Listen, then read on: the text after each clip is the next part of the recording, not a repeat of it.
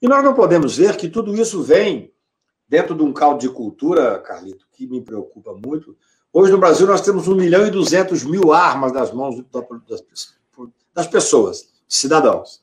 Mais do que tem arma na mão da segurança pública.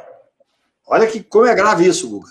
Nós estamos armando uma população, uma população que está hoje sob o jugo de um governo fascista, um governo claramente com, com ligações as, com as milícias. Qual foi a maior operação do Rio de Janeiro? Essa sim, uma operação de inteligência. A polícia do Rio é uma polícia preparada, uma polícia técnica boa, a Polícia Civil do Rio de Janeiro.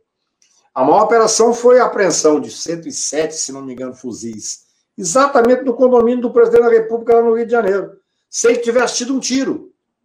Agora, esta operação de ontem, ela é, de agora a última, ela é muito preocupante porque ela é um assinte ao Poder Judiciário, é um assinte ao Supremo, e esse assinte ao Supremo se dá um dia depois do presidente da República ir para a imprensa e falar que ia soltar um decreto para proibir os governadores de tomarem atitude ou de lockdown ou de fechar comércio, que é o correto a fazer num momento de, de, de aglomeração de pandemia. E ele disse: e eu não admito que o Supremo Tribunal tome qualquer atitude. Então, há uma afronta ao Judiciário. Na verdade, a minha maior preocupação é que me parece haver uma tentativa, hoje já deliberada, parecia ser uma coisa antes mais, eu diria, mais cuidadosa, de desestabilizar as instituições. Durante muito tempo nós vimos o presidente da República, através desse, desse grupo mais extrema-direita que o apoia, é tentar desestabilizar, dizendo o quê?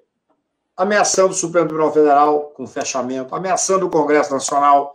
Nós vivemos momentos graves, aquele, aquele inquérito que foi aberto no Supremo para apurar as fake news é muito mais do que fake news. Eram ameaças, ameaças reais que acontecia aos ministros, aos familiares dos ministros, como uma forma de intimidação. E veja bem, um grupo financiado, nós temos que descobrir isso, eu penso que o ministro Alexandre está fazendo um bom trabalho, descobrir quem é o grupo que financia isso.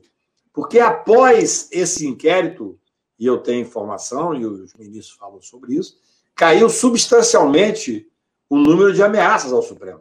Ah, mas é uma ameaça simbólica, soltando fogos de artifício em cima do Supremo. Não é uma ameaça simbólica.